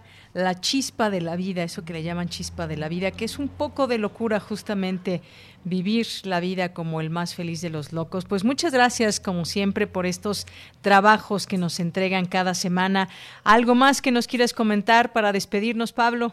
Gracias a ti por el espacio de Yanira. Y claro, recordarles nuestras redes sociales, ahí pueden seguirnos, comentarnos qué les gustaría escuchar. Estamos abiertos a todo tipo de comentarios. Es en Instagram nos encuentran como Poetas RU y en Facebook como Poetas Errantes Radio UNAM. Ahí esperamos todos todos sus comentarios. Claro que sí, Pablo. Muchísimas gracias por ese trabajo. Un saludo a todos los poetas. Un abrazo para ti, Pablo Castro. Gracias, Deyanira. Hasta luego. Muy buenas tardes. Prisma RU. Relatamos al mundo.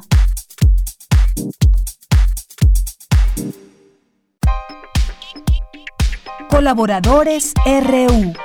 Literatura. Bien, pues ya estamos aquí en literatura y hoy damos la bienvenida a Mari Carmen Sánchez Ambrís, que es ensayista y crítica literaria. ¿Cómo estás, Mari Carmen? Bienvenida, muy buenas tardes. ¿Qué tal, Mira, ¿Cómo estás? Estoy muy bien, gracias. Muy bien, muchas gracias. Pues cuéntanos, hoy nos vas a hablar sobre la autobiografía del algodón. Sí, así es, es un libro de Cristina Rivera Garza, una autora que seguramente conocerás. Este hace como en el 2016 este no sé si si recuerdes que se hizo cierta polémica por un libro que publicó que se llama eh, había mucha niebla humo o no sé qué es un libro que hizo ella eh, este dedicado a la vida y la obra de Juan Rulfo este, ¿por qué retomo este libro que se publicó pues hace cuatro años? Porque es el mismo método que ella utiliza de, escritura. En realidad no es una novela como, como tal, como las conocemos. Es, es una, es una investigación, es un ensayo, es una crónica, es este, esa es la maravilla que tiene la, este, los libros o, o la literatura moderna, que es como un cajón desastre que le caben muchas cosas y que los autores pueden mostrar esa diversidad para pues abordar un género que no es precisamente la novela tradicional. Ahora, si a esto le sumamos que Cristina le llama autobiografía porque está también hurgando en quiénes fueron sus abuelos y la relación específicamente de su abuelo mm, paterno en la lucha agraria que se presentó con la huelga del algodón por allá por 1934 en, en, varias ciudades del, del norte del país. Este, habría que recordar que Cristina es una autora mm, de Tamaulipas y bueno, pues ella de niña este, viajaba mucho con su familia y recorría los estados de mm, California, Sonora, Chihuahua y bueno, la comarca lagunera. Entonces, este es todo un rescate de, de esa lucha, esos años de auge del campo mexicano, este, y también esa decadencia que se vivió por esta cuestión de injusticia obrera. Habría que recordar también que una presencia literaria importante es José Revueltas. Eh, más o menos así como Juan Rulfo la fue llevando por Comala, eh, bueno, por la sección de Comala y también por distintos lugares de Jalisco, de los altos de Jalisco y en los lugares en donde trabajó Juan Rulfo. Aquí Cristina Rivera Garza incluye a este José Revueltas como personaje y como figura importante en este movimiento agrario. Y bueno, habría que recordar el luto humano que sí aparece mencionado varias veces en la novela, que es este la, la, la novela de José Revueltas, en donde encontramos esta situación que tiene que ver con los trabajadores y la lucha agraria. y, y así ella nos va dando un, un retrato de las injusticias, del campo, de la migración, de, es una crónica que, que para mí tiene muchos momentos, así como para de esos de que uno toma el lápiz y subraya y, y está uno contemplando esas frases, esos esos momentos que ella nos quiere hacer este vivir cuando ella mm, recorre estos lugares. Y a mí me parece muy interesante que lo haga de esa manera porque pues es algo este distinto, ágil, no es propiamente que nos va presentando a los personajes, aparecen, te digo, tanto personajes de José Revueltas como como ancestros de Cristina Rivera Garza y sus flashazos acerca de la infancia que le tocó vivir en esa zona, ¿no? Entonces, a este a mí me parece que es un libro este importante, este muy bien concebido y hay algo interesante que está diciendo Cristina en varias entrevistas, que esa es el primer tomo de una triada.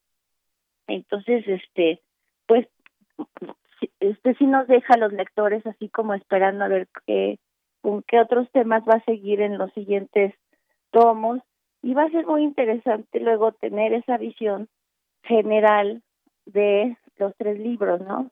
Ya cuando tengamos los otros dos volúmenes, vamos a poder hablar de, de ese universo que fue creando. Yo, yo veo los temas de Cristina Rivera Garza muy metidos en el feminismo, muy, muy en la, en la situación incluyente, de hablar de minorías, de migrantes y de, y de personas que se fueron este perdiendo en el camino de la lucha, ¿no? No solo mencionar a sus abuelos, sino también a, a, a las personas que estaban incluidas en este en este movimiento. Ella lo sitúa también porque mm, dice que si no que que esta situación de auge y, y, que no se volvió a dar en en esta zona del norte del país también sería un antecedente de lo que está pasando ahora en el narcotra con el narcotráfico, ¿no? Al no tener esa oportunidad de crecer, de que el campo tenga esa atención que tuvo en esos años, pues entonces fue un abandono, ¿no? Y bueno, entonces es un antecedente para ver, bueno, pues por qué está, está ahorita la situación que tenemos y que, bueno, que, que se ha venido dando desde décadas atrás. Es una reflexión muy interesante que ella está planteando ahí y bueno, con ese tono de, de crónica, de, de diario, como de ensayo, pero no es una novela tradicional. Es algo muy, muy, este, muy ágil, muy moderno y, y, que nos va presentando esa parte, pues, olvidada, ¿no? De, de esos auges, de ese auge que se dio en, en esa época. También en Estados Unidos vivieron su plenitud del algodón, pero ellos estaban más relacionados con la situación del, de los esclavos, ¿no? Los esclavos negros se dedicaban a, bueno, perdón, no, sí, sí, sí, era todavía en esa época, este, de, de la discriminación y los esclavos los que dieron esa, esa auge, este, para que creciera la, eh, la situación agraria en Estados Unidos, ¿no? Pero eso sería como ya este más en el siglo XVIII. Y aquí, bueno, pues esta, esta novela se centra más en 1934, que esa es la el año en donde parte para hablar de del auge que se, que se viene viviendo, pues también de, esa huelga y bueno, pues de la falta de agua, de la situación que que se viene dando en el campo mexicano.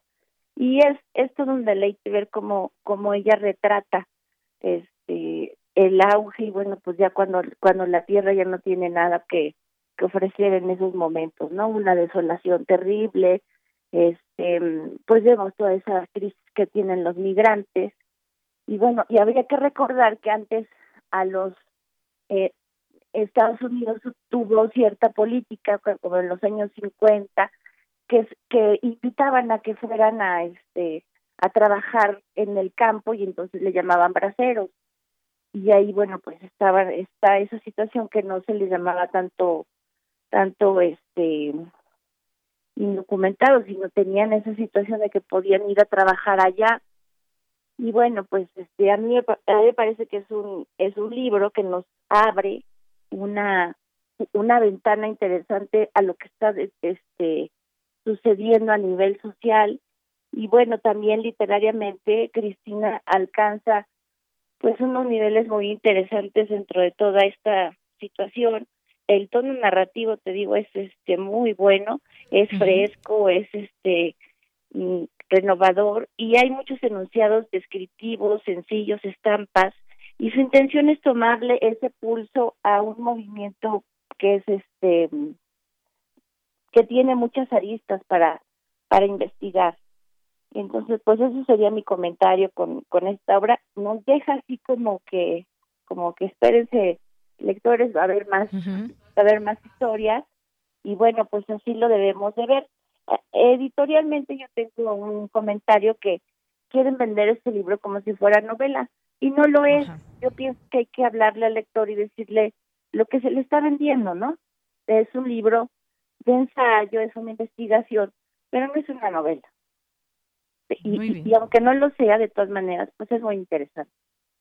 Bien, pues ha sido eh, una ventana, muchas gracias por asomarnos a este texto y a lo que podemos encontrar a lo largo de él, a estos eh, hombres y mujeres que eh, pues hablan de esos recuerdos o pasado familiar, esta, ese tema también de personas, campesinos que trabajan la tierra y que nos permite conocer esta autobiografía del algodón. Pues no me resta más que agradecerte, eh, Mari Carmen, por haber estado con nosotros y permitirnos también asomarnos a esta, a esta, a este texto que recomendamos el día de hoy a través de ti, Autobiografía del algodón, de Cristina Rivera Garza. Muchísimas gracias.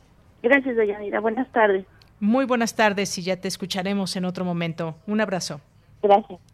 Continuamos.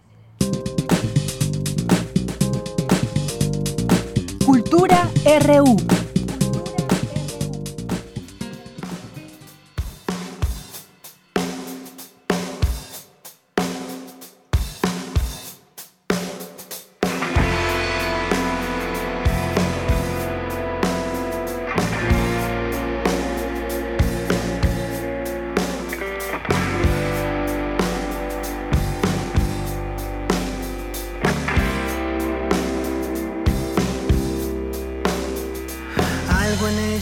Pensar. Bien, pues nos vamos ahora a Cultura con Tamara Quiroz. Adelante, Tamara. Deyanira, auditorio de Prisma RU, como siempre es un gusto saludarles a través de las frecuencias de Radio UNAM. Antes de finalizar la transmisión de este martes, vamos a dejarles con una propuesta musical. Les comparto que en 2017 el compositor, guitarrista y productor Arturo Waldo publicó Fenómeno, su primer libro disco, el cual contiene narrativa, poesía y crónica. Este disco fue presentado en Nueva York, Montreal y distintos estados de la República Mexicana y en 2020 Arturo publicó A un Sol, su segundo libro disco en el que mezcla la música con historietas. Para saber más detalles de este trabajo gráfico y musical, conversamos con Arturo Waldo. Vamos a escuchar lo que nos compartió sobre su propuesta musical. ¿Qué te parece, Arturo, si nos platicas acerca de este proyecto, este libro disco A un Sol? ¿Cómo surge y qué es lo que vamos a encontrar? Con mucho gusto, Tamara. El proyecto del libro disco A un Sol surgió a partir de la contingencia sanitaria, en los meses de encierro me dispuse a dibujar historietas con reflexiones que tuve diario y también a componer música. Decidí publicarlo en el formato libro disco, que es un formato que surgió hace tres años, lo ideamos se nos ocurrió a mi amigo Hugo Mendoza, un diseñador editorial y a mí, como objeto que sustituya a un CD. Entonces es un libro que parece un disco, aunque adentro pues solo hay texto o en este caso solo hay dibujos. Y decidí lanzarlo también para apoyarnos a músicos que hemos sido afectados laboralmente en la contingencia sanitaria, porque con su venta pues estoy distribuyendo la mitad a amigos míos que, han tenido dificultades para trabajar, que son músicos. Esa es eh, la manera en la que surgió Tamara.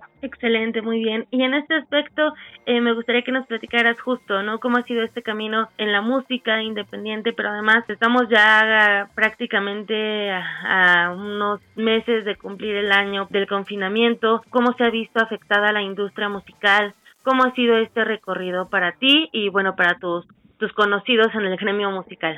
Bueno, pues eh, gracias por la pregunta. Mi experiencia en, la música independiente pues ha sido muy agradable en todo sentido. De hecho me ha dado la oportunidad de ser muy creativo y de romper los esquemas que pues, el negocio de la música a veces no nos ofrece a los artistas independientes y pienso que gracias a ello pude adaptarme muy bien estos meses eh, impartiendo clases en línea de composición, clases de guitarra en línea, también produciendo artistas independientes a distancia, vía remota, porque también me dedico a la producción. Entonces, en ese sentido, pues ha sido un, un tránsito muy agradable. Reitero, repito, me ha dado muchas herramientas creativas para adaptarme, pero hay algunos amigos míos, algunos músicos muy buenos, eh, talentosísimos, que no han tenido la misma experiencia porque se dedicaban a dar conciertos, por ejemplo en orquestas y ahorita pues orquestas no hay y este tampoco hay tantos alumnos que quieran clases de un instrumento orquestal o amigos que tocaban en eventos en vivo. Entonces bueno pues ha sido un, ha sido meses difíciles para todos, incluyendo pues a la comunidad este, musical. En mi caso, pues gracias a esta adaptación que pude lograr en estas nuevas circunstancias, pues que es que puedo publicar a un sol y mm, pues, de corazón es un gesto también de, de, ánimo y de aliento que deseo que nos contagie esa fortaleza para seguir adelante con, con este libro. Por supuesto, de hecho, la música siempre va a ser una buena compañera, ¿no? Para los buenos o los malos tiempos, siempre estará ahí. Y me gustaría, Arturo, también que nos platicaras un poco cómo definirías eh, la música de este proyecto, de, de este libro A un Sol. Con mucho gusto, Tamara. Pues mira, la música de A un Sol es muy auténtica porque la grabé con un instrumento musical que se llama Cigar Box que es una guitarra rústica de tres cuerdas, muy propia de la cultura negra en Estados Unidos. Entonces ese es el instrumento principal y es una guitarra que se toca con un accesorio que se llama slide o deslizador en español y es un deslizador de cerámica que hace que las cuerdas suenen de una manera muy particular y además con, con Darío González, un amigo mío que toca el contrabajo, y el maestro David Laurino que toca el violín y la batería de Arturo Siller. Entonces eh, quedó una música muy muy muy linda, una música muy este especial y las letras son también productos de reflexiones que he tenido en esta contingencia sanitaria. Muy bien. Arturo, y para la gente que nos escucha, ¿cómo puede acercarse a tu trabajo para conocerte más a través de redes sociales? Y también, eh, si les interesa conocer más de este disco, ¿cuáles son las vías? La gente que esté entusiasmada o tenga interés en escuchar la, la música, de A un Sol ya puede encontrar el primer sencillo en todas las plataformas digitales. También este, la gente que desee adquirir un libro disco puede acercarse conmigo. Tengo mi página que es www.arturowaldo.com. Waldo es con W mi apellido. Y ahí está mi, mi número de teléfono. Pueden buscar en WhatsApp aún y pues ahí me dicen de que les interesa el libro disco y eso les puedo enviar ya sea por el servicio postal con todas las medidas sanitarias o si viven en la ciudad por medio también de los taxis de celular y ahí encuentran también mis redes sociales. Ser un gusto conocerlos y enviarles el libro. Muchísimas gracias Arturo Waldo, sobre todo por tomarte el tiempo y estos minutos de platicarnos acerca de este proyecto que también tiene esta doble función, ¿no? Ayudar a, a más personas, que yo creo que también eso es algo bien importante, sobre todo en estos tiempos tan extraños que corren. Creo que es muy grato saber que a través de la música pues se pueden seguir tejiendo estas redes de comunidad y nosotros si podemos ayudar por supuesto que también nos unimos a la causa. Muchísimas gracias por la entrevista. Muchas gracias a ti también, Tamara, por la oportunidad de difundir mi libro en este espacio y un saludo a la gente que nos escucha. Gracias y bueno, nos vamos a ir con música. Eh, ¿Qué te parece si la presentas, Arturo? Con mucho gusto. Esta canción es El Sol, es el primer sencillo del libro disco A un Sol. y en el fuego. El